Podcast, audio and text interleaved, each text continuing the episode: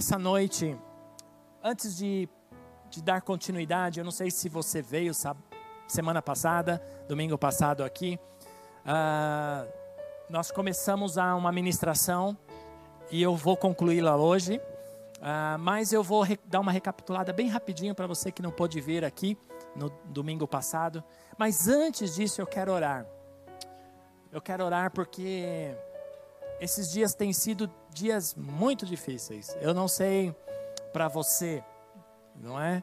Mas eu, eu tenho percebido muitas pessoas é, vindo falar comigo que estão vivendo ah, dias complicados, dias de peso, dias de angústia, dias de aflições ou de aflição, que, que o coração está ansioso, agitado, palpitação Nunca na história da humanidade é, as pessoas têm tido tantos problemas ah, de ansiedade, tomando ansiolíticos e vivendo com processos ah, de inquietações e pânicos e medos. Mas nós temos um Deus e Ele está aqui essa noite e Ele, e ele pede para nós entregarmos esta, esta situação, essa situação ou essas situações na mão dele. E eu não sei porque eu estou começando por esse caminho, Deus é quem sabe, e eu só estou é, reproduzindo o que o Espírito Santo está mandando. Eu entendo que o Senhor te trouxe aqui para te acalmar, para acalmar teu coração, para acalmar a tua alma, para colocar refrigério, não é? Na tua alma. E como é, como é importante viver o salmo de Davi, no Salmo 23, e eu me alegro muito quando eu leio o verso que diz que, é, que ele me leva às águas tranquilas, né, para que eu possa me acalmar, para que eu possa refrigerar a minha alma, não é? Refrigerar a alma é quando você está lá fora e você entra aqui e você fala, nossa, que gostoso não é?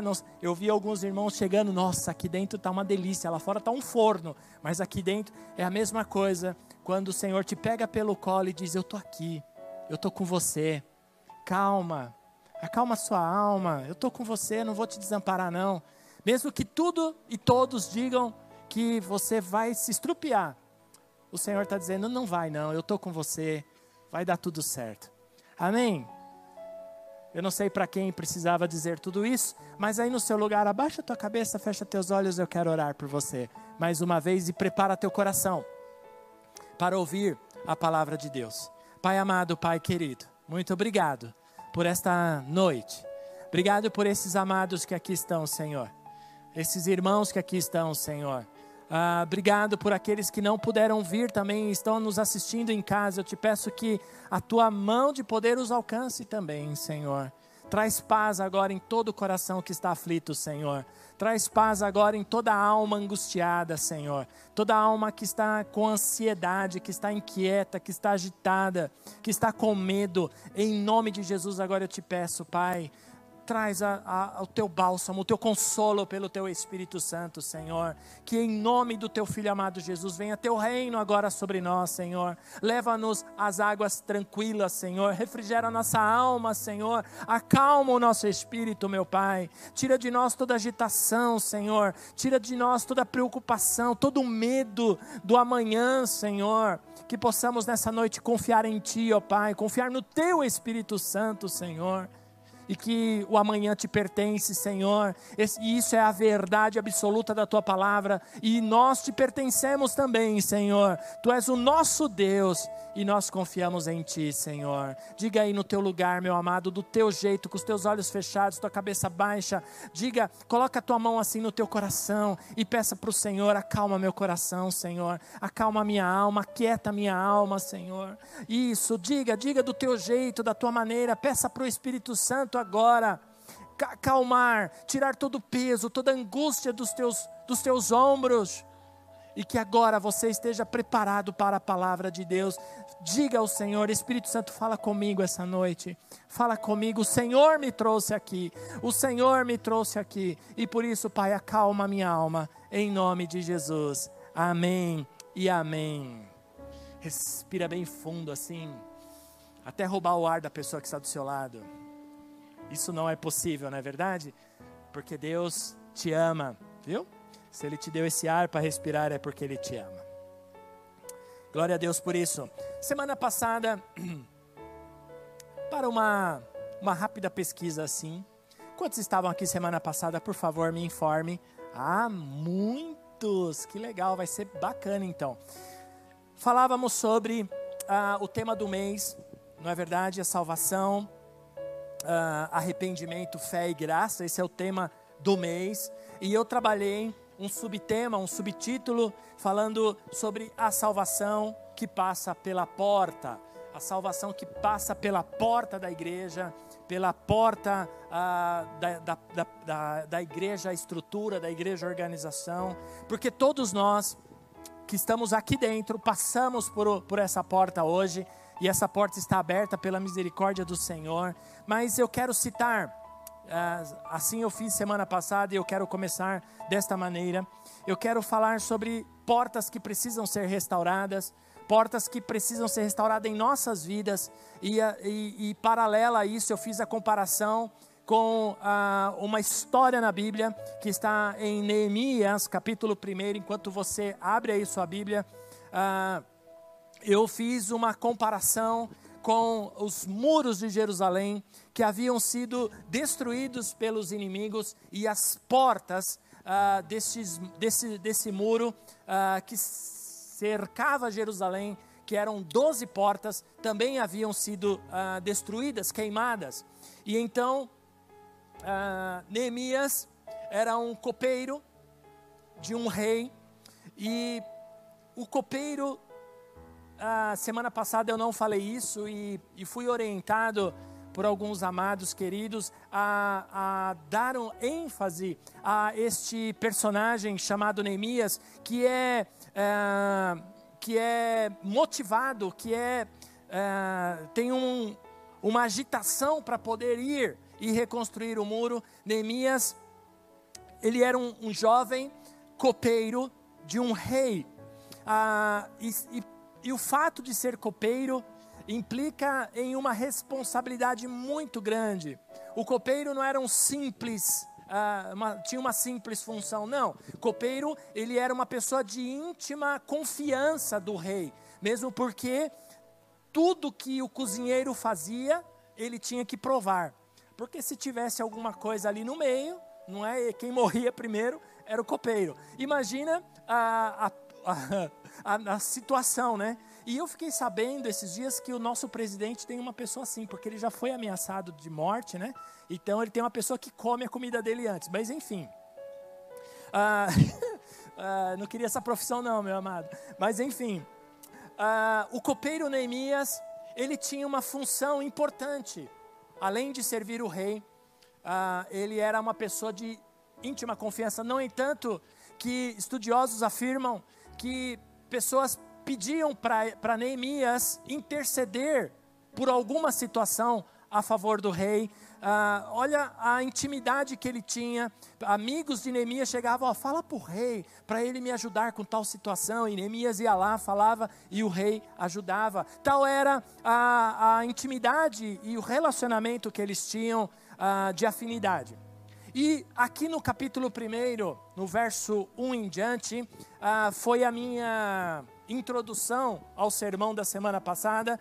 Diz assim o texto, verso 1: Palavra, palavras de Neemias, ele mesmo que escreveu isso, o livro, filho de Acalias, no mês de Quisleu, no vigésimo ano, enquanto eu estava na cidade de Suzã, Hanani, um dos meus irmãos, veio de Judá com alguns outros homens, e eu lhes perguntei acerca dos judeus que restaram e os que sobreviveram cative do cativeiro, e também sobre Jerusalém.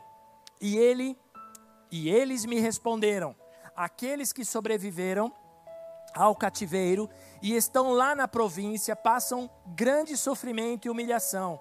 O muro de Jerusalém foi derrubado e suas portas foram destruídas pelo fogo.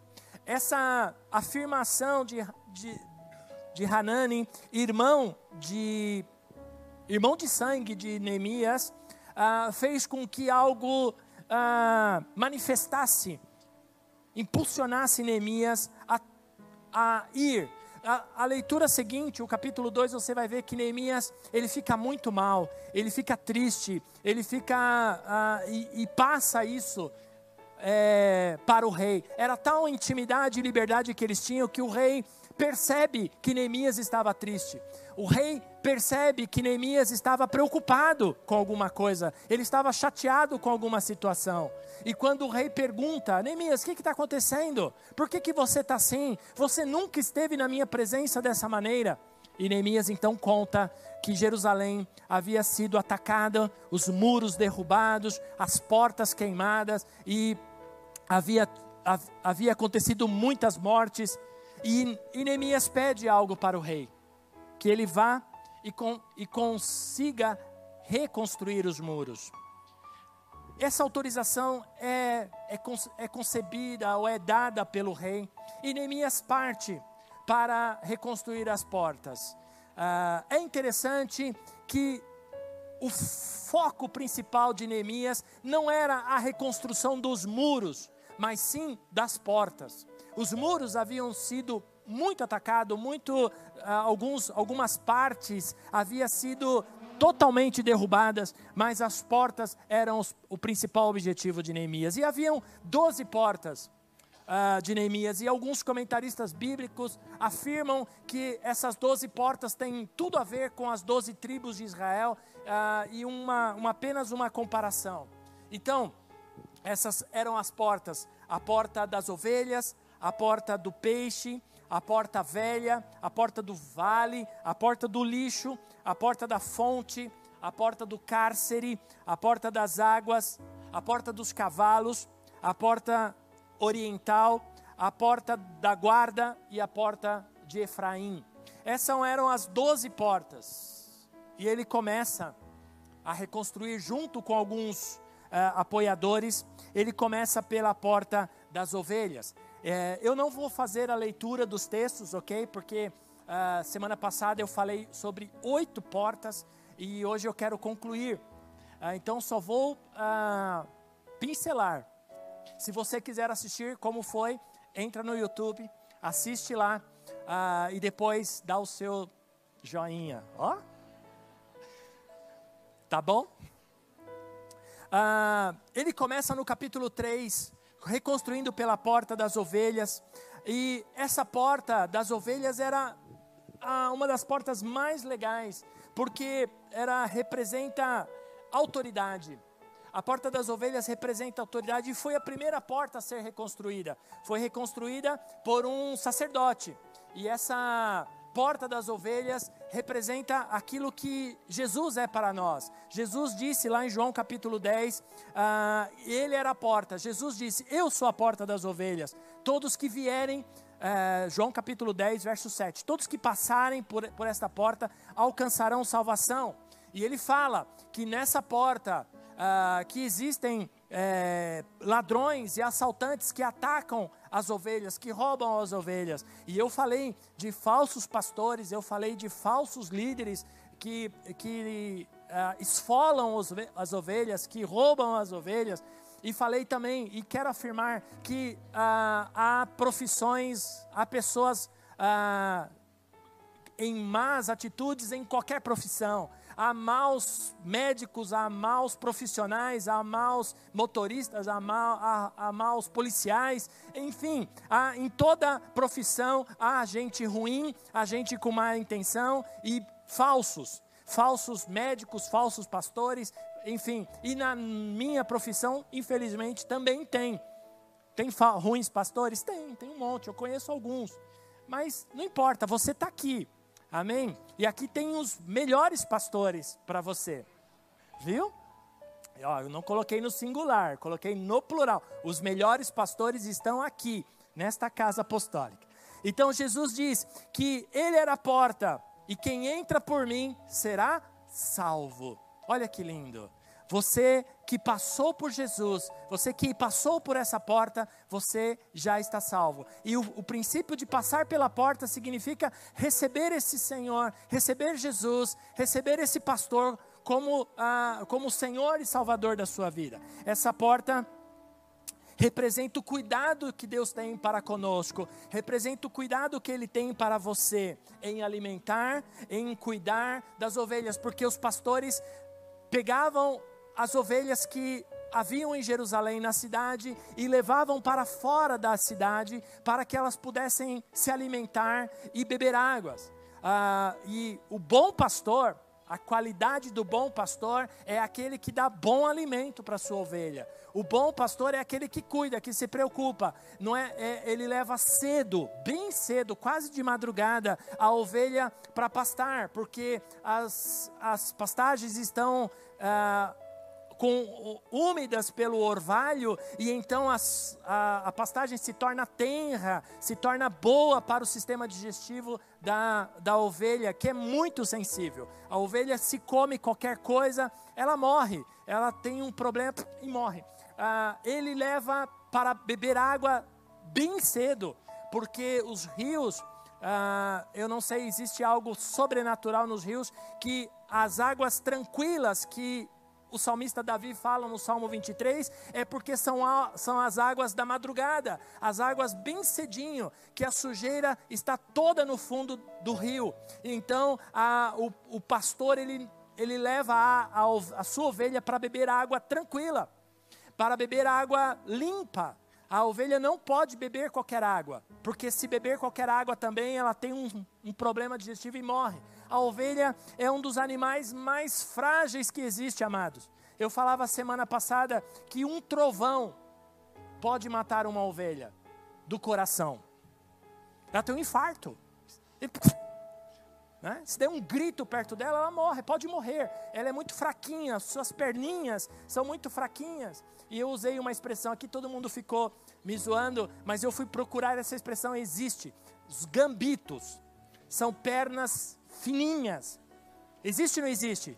Claro que existe. Aí, o irmão Sérgio falou que existe. Professor, eu acredito. Então, ah, as perninhas, os gambitos são tão fraquinhos, tão fininhos, que qualquer coisa quebra. Né? E algumas vezes o bom pastor também quebra a pata da ovelha. Né? A ovelha que anda, começa a andar, sair do seu aprisco.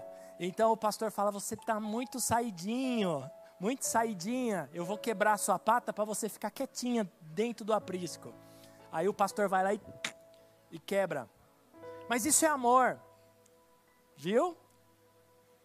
Tem algumas ovelhas olhando para mim assim. E então, essa era a porta das ovelhas, a porta principal. Ah, a segunda porta que eu citei foi a porta velha. Ela foi consertada ah, por Joiada. Esse nome Joiada significa o Senhor me conhece. Ah, e também teve ajuda de um outro personagem chamado Mesulão. Não é mensalão, é Mesulão. Mesulão significa o Senhor é meu amigo. A porta velha não significa que ela é velha pelo seu estado de conservação, mas significa que ela é desde o início ele é aquela que é verdadeiro, que é transparente, que ah, tem ah, confiabilidade, tem confiança. Então, representa autoridade. Então, uh, você precisa entender que quando você está nesse processo, você precisa ter pessoas que você confia, que sejam verdadeiros, que sejam transparentes, que não tenham dubialidade em suas, em suas vidas. Uh, a terceira porta, a terceira porta a ser construída foi a porta do vale. Ela foi reconstruída por Hanum. Hanum significa aquele que é humilde, aquele que se prostra.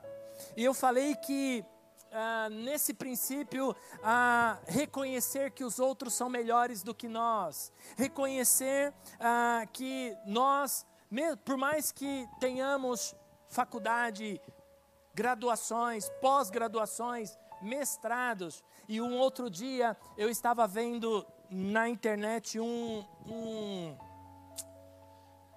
ah, eu não vou falar não, senão vai dar problema para mim depois. Tá na internet, né? Melhor não, deixa para lá. Ah, e reconhecer que o seu irmão é melhor do que você. Nós não somos nada, irmãos. Nós não vamos levar diplomas, nós não vamos levar graduações, pós-graduações, mestre em divindade, entenderam? Ah, nós não vamos levar essas, essas coisas para o céu. Isso tudo uh, vai ficar aqui. E então, uh, Jesus mesmo disse que uh, nós precisamos reconhecer que o nosso irmão, ele é mais importante. É melhor que nós é, demos sempre, possamos dar sempre reconhecimento às pessoas que estão ao nosso lado. E eu gosto muito da atitude dos orientais, quando ao cumprimento eles se curvam. E eles se curvam para dizer: Você é melhor do que eu. Não importa quem seja, você é melhor do que eu. Você é mais importante nesse momento do que eu. E quizás possamos fazer isso em nossas vidas, possamos reconhecer as pessoas que estão ao nosso lado, que caminham conosco, que trabalham conosco Infelizmente, no meio profissional existe uma certa concorrência, não é verdade? E quando estamos em, uma, em um cargo, as pessoas olham para nós, em um cargo de destaque, as pessoas olham para nós e dizem, não dizem, mas querem dizer: olha, esse lugar é meu e eu vou te derrubar. Não importa como, eu vou puxar o teu tapete. Por isso, ah, no meio profissional, você deve estar sempre atento, sempre atenta ah, cuidado com demasia de confiança, mas também é, seja humilde, seja simples, porque o Senhor ele vai te cobrir, ele vai te proteger, ele vai te defender, porque o Senhor ah, ensina sobre isso. Ah, esse princípio também significa que nós somos limitados, mas Deus ele é ilimitado. Amém? Nós somos limitados, mas o nosso Deus ele é ilimitado. Ah, e eu afirmei aqui que aquela frase que ninguém é insubstituível, ela é verdade. Ninguém é insubstituível, mas ninguém fará aquilo que só você pode fazer. Aqui este lugar que estou, em que eu estou, ah, ele é substituível. Qualquer um pode vir aqui fazer. Talvez não fará como eu faria. Entende? Porque isso foi dado para mim fazer. E se eu não fizer, outro vai fazer. Talvez faça melhor do que eu, mas não como eu faria. Entenderam? Amém? Não foi enrolado, não foi tão assim difícil. A outra porta, a quarta eu acho que eu estou, é a porta do lixo. Eu falei sobre uh, esta porta, a necessidade. E eu usei um exemplo muito simples que uh, todos nós temos em nós, em nossa casa. Todos nós produzimos lixo. Todos nós produzimos uh, lixo daquilo que consumimos. E tem um lugar lá na nossa casa que nós colocamos lixo. Verdade ou não? Tem a lixeira. Tem a lixeira às vezes na pia, tem gente lá da pia da cozinha, tem algumas senhoras que colocam lá lixinho daquilo que sobra, tem o lixinho lá do toalete, não é verdade? O toalete foi fofo, né? Do banheiro.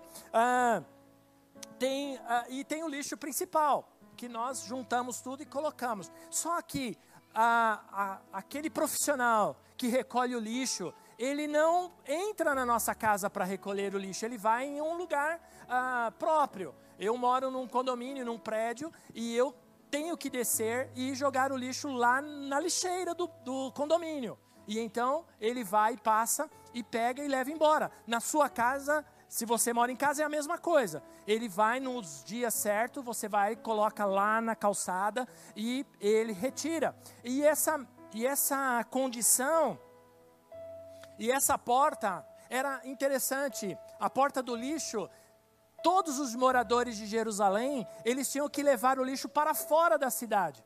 O lixo não poderia ficar dentro da cidade. O lixo nós temos que colocar para fora.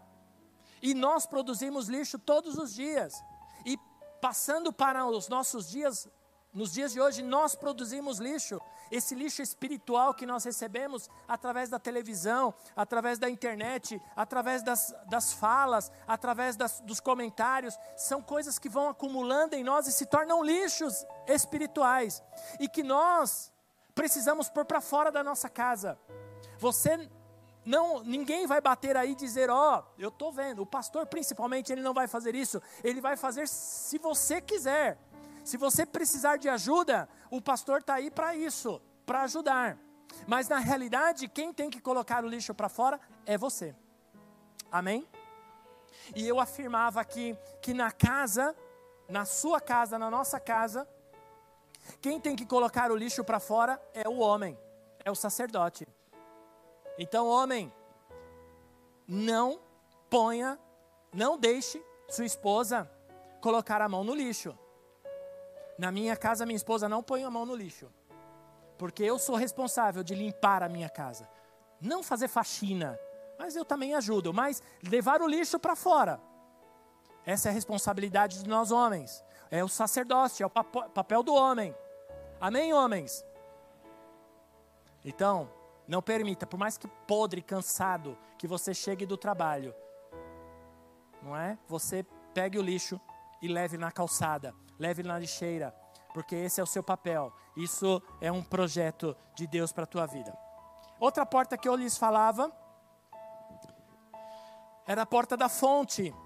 Eu falei que Jesus é a nossa fonte, é algo que não se esgota, ah, e falava que essa porta ela estava de frente a uma fonte chamada Siloé, onde Jesus é, curou o paralítico e essa porta era preciosa, perdão, por ser restaurada, ah, pois representa a água que saía dali, água viva, água limpa, água pura, que ah, muitos ali esperavam para um milagre acontecer. E Jesus ah, e perdão, e Tiago, em capítulo 3, verso 12, ele afirma que nós somos essa fonte de água viva. E aqui está dizendo, meus irmãos, pode uma figueira produzir azeitonas ou uma videira figos? Da mesma forma, uma fonte de água salgada não pode produzir água doce.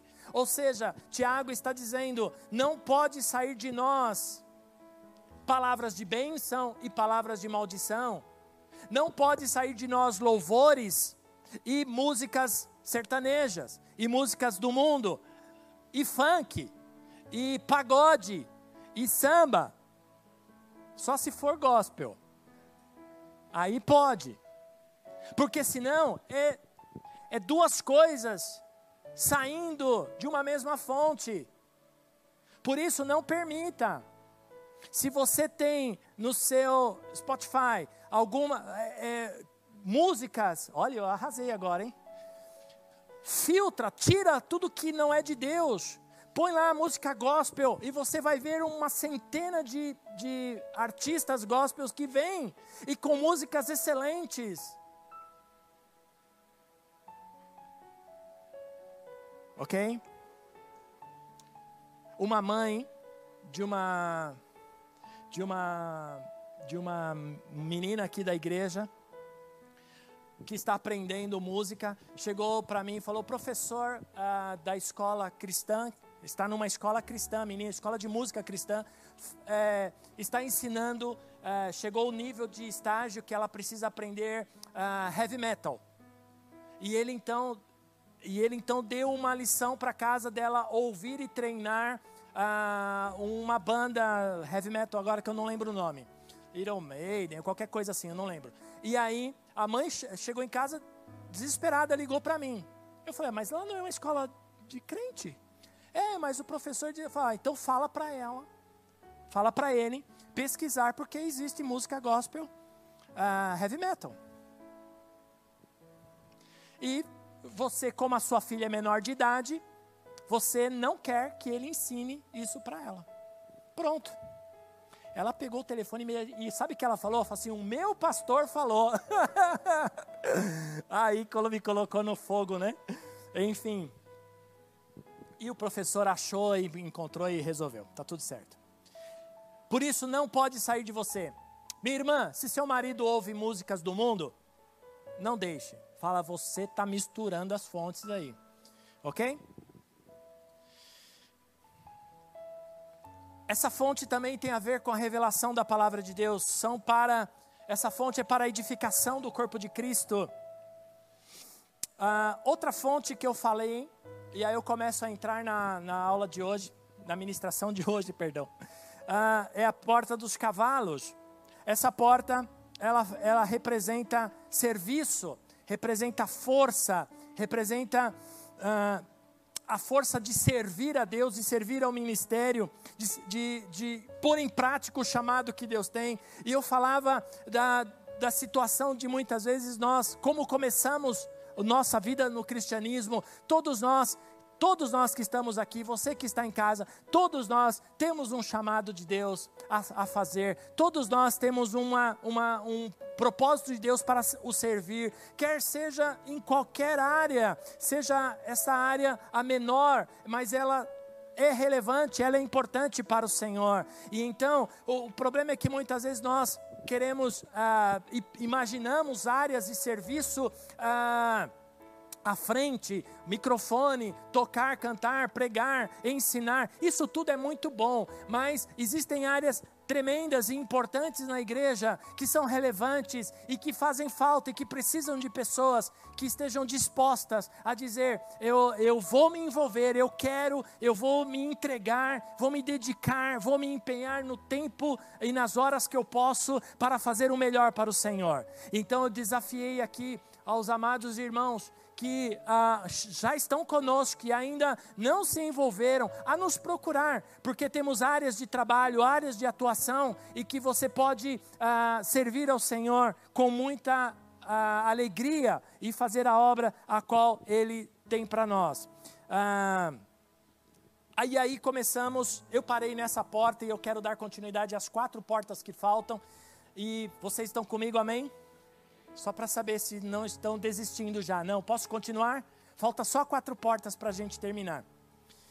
A próxima porta é a porta oriental. Está em Neemias capítulo 3. Abra sua Bíblia comigo, por favor, verso 29.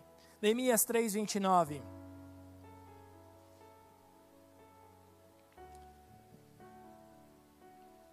Diz assim: E depois dele reparou Semaias, filho de Secanias, guarda da porta oriental. Acredita-se, ah, aí está. E depois dele, leitura novamente. Depois dele reparou Semaias, filho de Secanias, guarda da porta oriental. Ah, existe uma, um, alguns, alguns escritores, alguns comentaristas bíblicos que afirmam que afirmam que quando Jesus entrou em Jerusalém pela primeira vez, Jesus passou por essa porta. Ele entrou por esta porta a Jerusalém. Essa porta, quando ela, ela foi restaurada, ela passou a ser trancada. Ela não mais foi aberta, porque os judeus acreditam que por essa porta o Messias passará novamente quando vier buscar o Messias que eles estão esperando. Nós cremos que o Messias já veio, amém?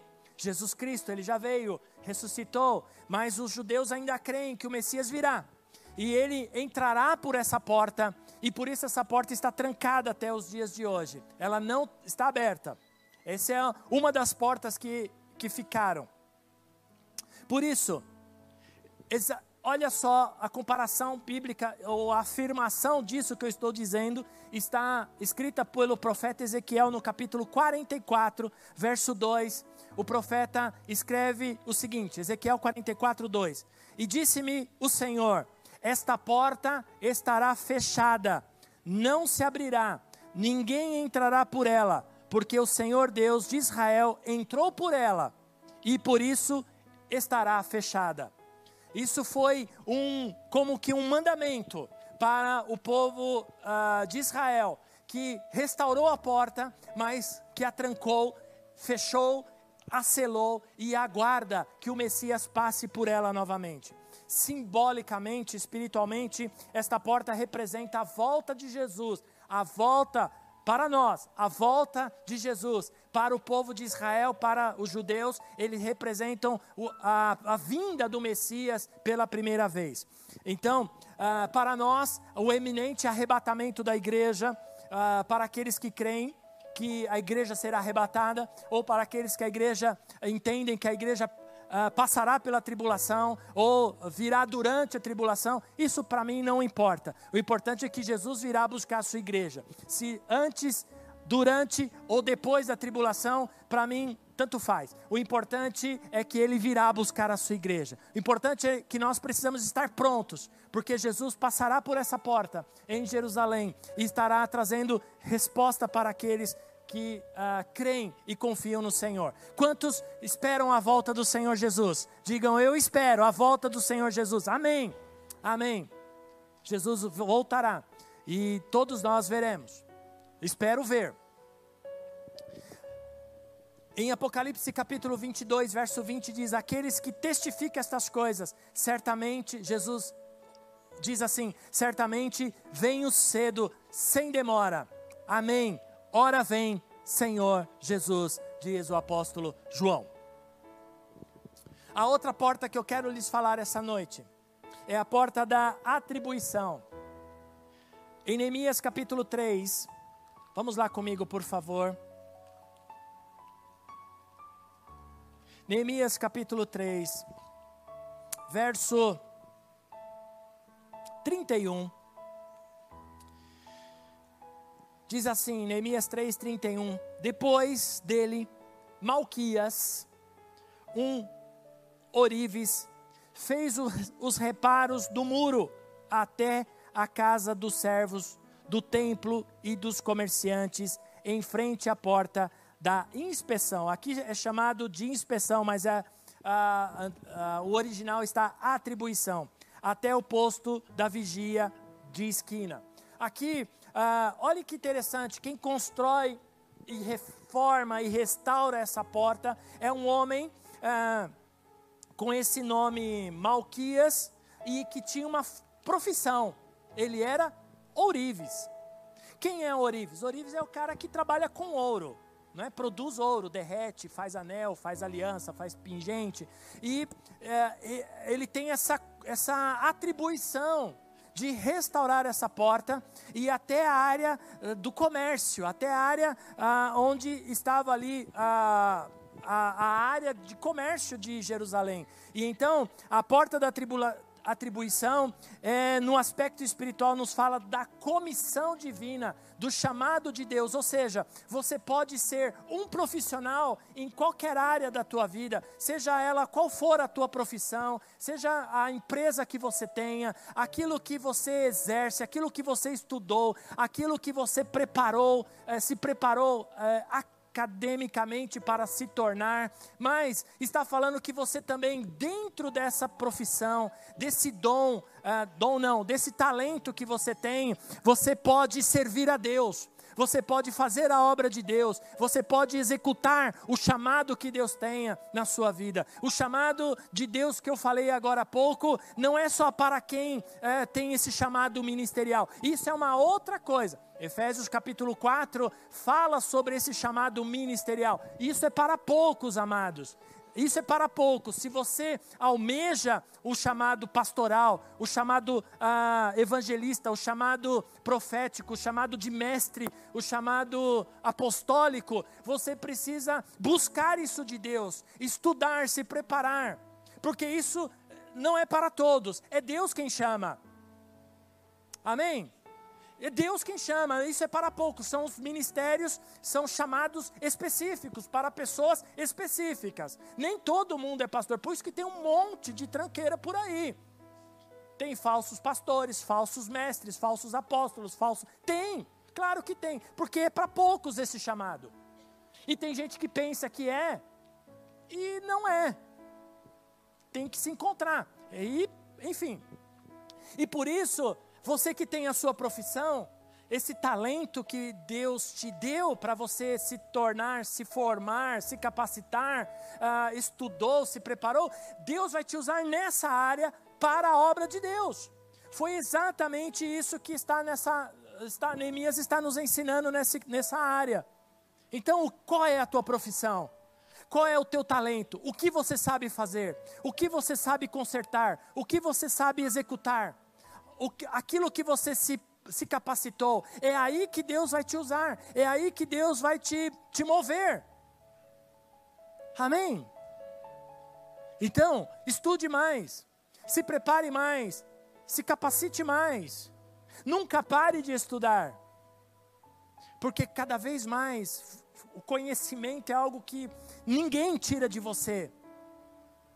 Agora, se você quer buscar você tem aquele, aquela, aquele, aquela sede, aquela vontade, aquele desejo de, de, de, de ensinar, de pregar, de evangelizar, ótimo, você pode fazer isso com, com um dom. Isso tem aí os dons uh, do Espírito, os dons, uh, mini, uh, dons energemas, os dons de serviço, que são os dons do Espírito Santo, que todos nós temos dons de curar, dons de ensinar, dons de dar aula. É, eu gosto muito de dar aula. Eu gosto de dar aula, mas eu não sou mestre, eu sou pastor. Entende? Eu gosto de dar aula porque o mestre vem, dá a apostila para mim e diz: Ó, oh, você tem que dizer isso, Ronaldo. Esse é o prazo. E eu vou lá, dou aquela aula. Eu gosto de dar aula, mas eu não sou mestre. Às vezes Deus me usa, amados, com muita humildade eu falo isso, com muita simplicidade, por favor. Entenda bem essa minha colocação. Estamos falando de dons aqui, amém? Às vezes Deus me usa para trazer uma palavra profética para alguém, mas eu não sou profeta, eu sou pastor. Então existe a diferença muito grande. Então, o fato de eu, me, de eu gostar de ensinar não significa que eu seja um mestre, significa que eu tenho o dom de ensino. Tudo bem? E a mesma coisa é, em, outras, em outras áreas. Por isso você tem que buscar esse dom no corpo, porque de repente você está fora, você está pensando que é uma coisa e você está fazendo outra. Quantos aqui, eu tenho certeza que alguns já aconteceram aqui ou em casa, você começou na faculdade e lá pelos, pelo primeiro semestre você fala: Meu, o que, que eu estou fazendo aqui? Eu vou trancar essa porcaria e vou fazer outra coisa. Já aconteceu com alguém isso? Tem alguém assim aqui? Levanta a mão, confessa agora amém. Amém aí, ó. Tá vendo? Por quê? Porque não era aquilo.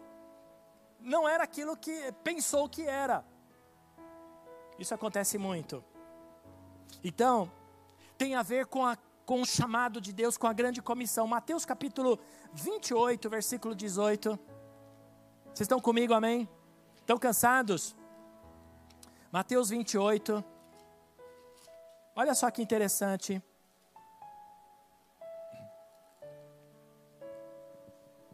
Verso 18 a 20 vai dizer assim: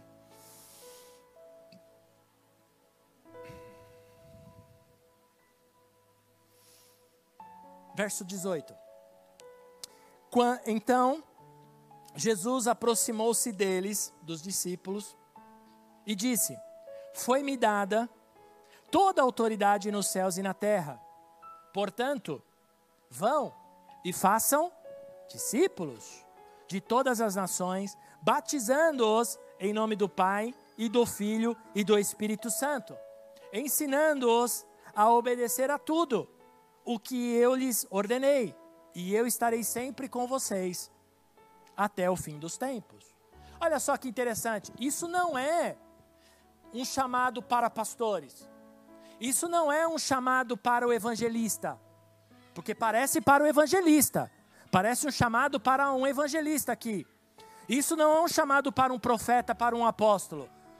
Ele é um chamado para todos. Jesus disse aqui: ide por todo mundo. Põe teu coração aqui em mim, amém? Ide por todo mundo. Para todos. Os discípulos tinham que multiplicar isso. Os discípulos tinham que desenvolver isso, chegar e chegou até nós, chegou até você. Esse processo chegou até nós. está aí com você esse, esse chamado, esse chamamento de Deus é para todos. E aí onde, onde você deve começar? Eu sei lá, na sua casa, é um campo para você começar. No seu trabalho, é um campo para você começar. Na faculdade, na universidade, na escola, e agora começa essas semanas, não é? Começam as aulas aí nos mais diversos uh, áreas de ensino do nosso Brasil, e, e por isso nós, você pode atuar de muitas maneiras, de muita forma, porque esse chamamento é para todos nós, não é específico para um grupo, é para os discípulos. E quem é o discípulo? É aquele que segue. Você segue o Senhor Jesus? Você é um discípulo. Você é uma discípula. Você está nessa comissão. Você está nesse chamamento também. Então, aonde você for, você tem que brilhar. Você tem que dar testemunho. Hum, ai, ai, ai. Você está dando testemunho na sua casa? Você está dando testemunho no seu trabalho? Você está dando testemunho na, no trânsito? Ah, porque às vezes, né? Alguém fecha, você quer voar no pescoço. Aí não é testemunho. É testemunho, né? Tá dando, tá.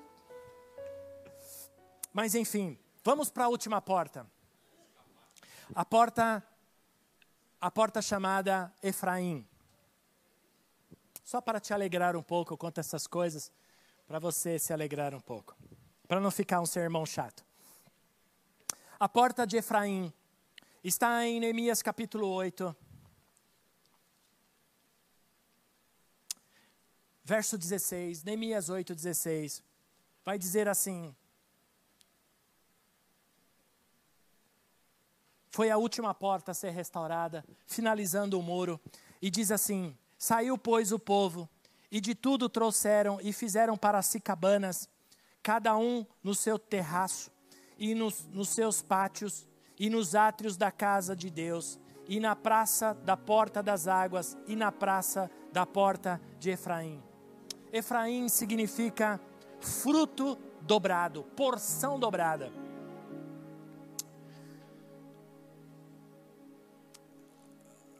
Porção dobrada é um tem a ver com a herança de que nós recebemos. Em Gênesis capítulo 41. José, que vivia no Egito, vocês sabem, vocês conhecem a história. José foi vendido pelos seus irmãos e chegou a ser uh, preso, prisioneiro, e enfim, e Deus o levantou de uma forma sobrenatural e ele se tornou o segundo homem mais importante uh, do Egito. E então ele era um judeu, foi traído pelos seus irmãos, foi vendido, sofreu traições, até mesmo nesse processo para chegar a ser o segundo homem mais importante do Egito. Ele, teve, ele sofreu muito, ele estava aqui na, na melhor idade da sua vida, e então ele, ele recebe algumas honras, ele recebe um nome egípcio, Zafenat Paneia. Olha que nome bacana para você dar para o seu filho. Zafenat Paneia. Ele se casa com uma mulher egípcia, inclusive era filha de Faraó. Uh, ele ele uh, estava comendo as comidas egípcias, se vestia como egípcio, egípcio ele aprendeu a falar a língua egípcia, ele uh, estava no Egito, vivendo como um egípcio, mas ele era um judeu. Ele sabia quem ele era. Você sabe quem você é. Você é filho de Deus. Nós estamos nesse mundo. Estamos vivendo as coisas desse mundo. Estamos participando das coisas desse mundo. Mas nós não somos desse mundo. Você não pertence a esse mundo. Nós estamos aqui de passagem. Então não adianta querer fazer coisas desse mundo. Você não é deste mundo. E José sabia que ele não era egípcio. E quando ele tem um encontro com seus irmãos, que foram lá buscar comida, ele já tinha dois filhos. E nesse, ele já tinha o primeiro filho, aliás. E nessa, nesse processo, ele dá o um nome para o primeiro filho de Manassés. Manassés é um nome egípcio. Manassés é um nome egípcio. Veja aí. Gênesis 41, 51. Diz assim: Ao primeiro, José deu o nome de Manassés, dizendo: Deus me fez esquecer todo o meu sofrimento e toda a casa de meu pai. Até aqui, olhem para mim. Não continua na leitura, não. Olhem para mim. Ele. É, escritores, é, comentaristas bíblicos afirmam que José coloca aqui um sentimento que ele tinha no seu coração, que ele estava no Egito, ele vivia ali, mas ele Deus fez esquecer todo o seu passado. Deus fez esquecer o sofrimento que os seus irmãos fizeram na vida dele. Ele, Deus fez esquecer tudo o que ele passou de ruim na casa dos seus pais. E posso dizer uma coisa para você, meu irmão: não existe família perfeita, não existe família doriana, aquela de comercial de, de café da manhã, não existe isso. Toda família tem problemas. Toda família tem problemas. Se não tem, me fala que eu vou morar lá para trazer problema. Porque todo, toda família tem problema, toda família tem atrito, toda família tem picuinhas, toda família tem uma situação que arranha, que fere. E a família de José foi isso também. Havia problemas ali com os irmãos, com os pais, havia umas, várias situações. E ele afirma: Deus tirou isso do meu coração, Deus arrancou isso de mim. E para o segundo filho, a continuação da leitura aí, a parte B do versículo, ele diz: Ao segundo filho chamou Efraim, nome hebreu. Olha que interessante. Para o primeiro filho, Manassés, nome egípcio. Ao segundo filho, Efraim, nome hebreu. Ele cai em si. Ele cai em si e diz para ele mesmo: Olha, para.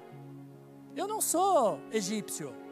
Eu estou no Egito, mas eu não sou egípcio, eu sou um hebreu, eu sou um judeu. E não ele diz aqui, o segundo filho chamou Efraim, dizendo: Deus me fez prosperar na terra onde eu tenho sofrido. É isso que Deus tem para nós. Você precisa gerar o Efraim na sua vida. O Manassés já existe, porque você está aqui. O Manassés já nasceu na tua vida. O Manassés já nasceu na sua vida, porque você está aqui. Você precisa agora gerar o Efraim, para que você possa prosperar nessa terra, para você ser bênção.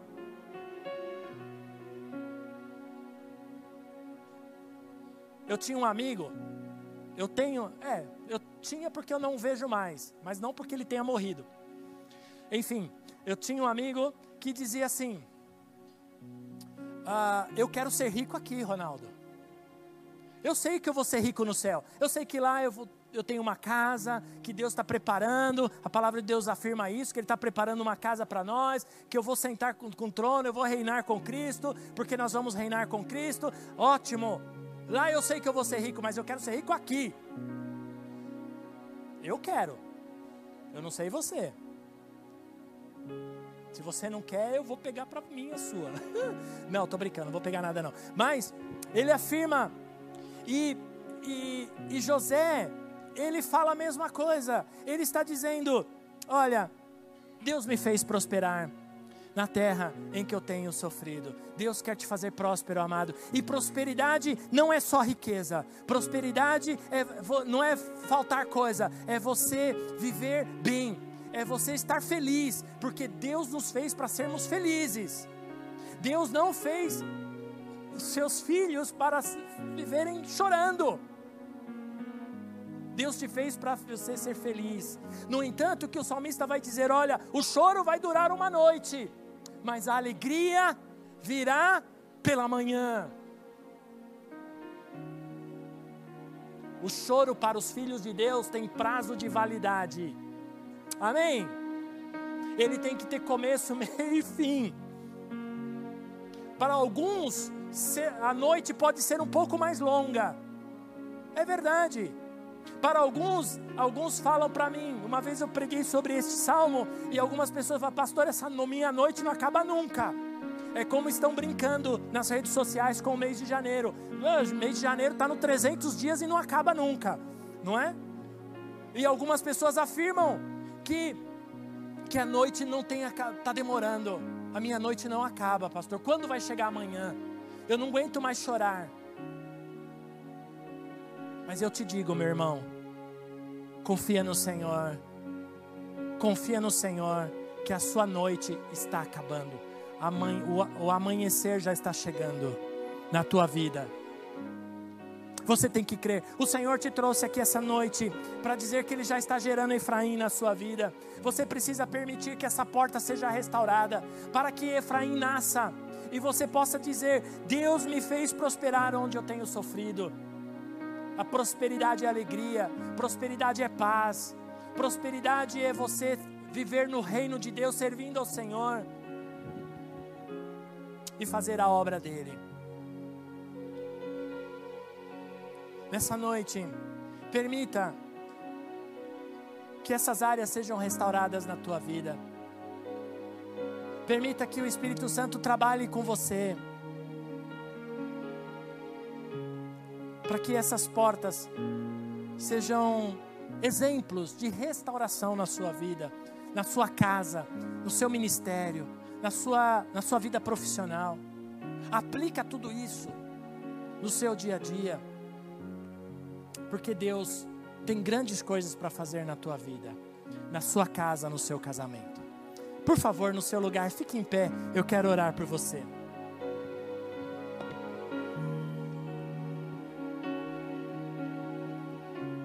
Com os teus olhos fechados, tua cabeça baixa.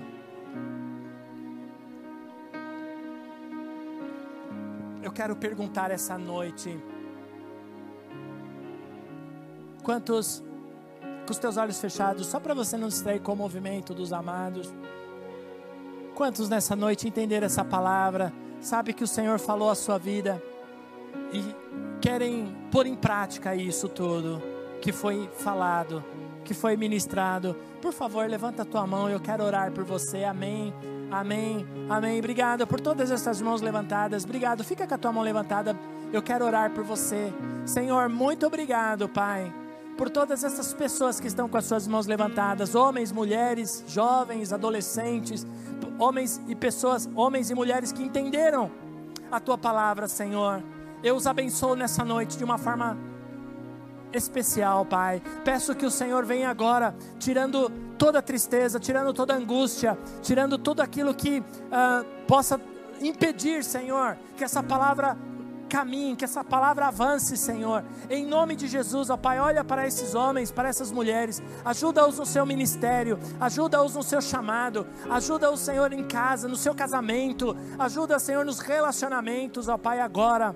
Tira tudo aquilo que não vem de ti, Senhor, agora, Pai. Em nome de Jesus, que caia por terra agora tudo aquilo que não vem de ti, Senhor e a tua palavra encontre terra boa agora, Senhor, em cada um desses homens, em cada uma dessas mulheres que aqui estão nessa noite, Pai. Em nome de Jesus, eu abençoo cada uma dessas pessoas com as tuas mais ricas bênçãos em Cristo Jesus.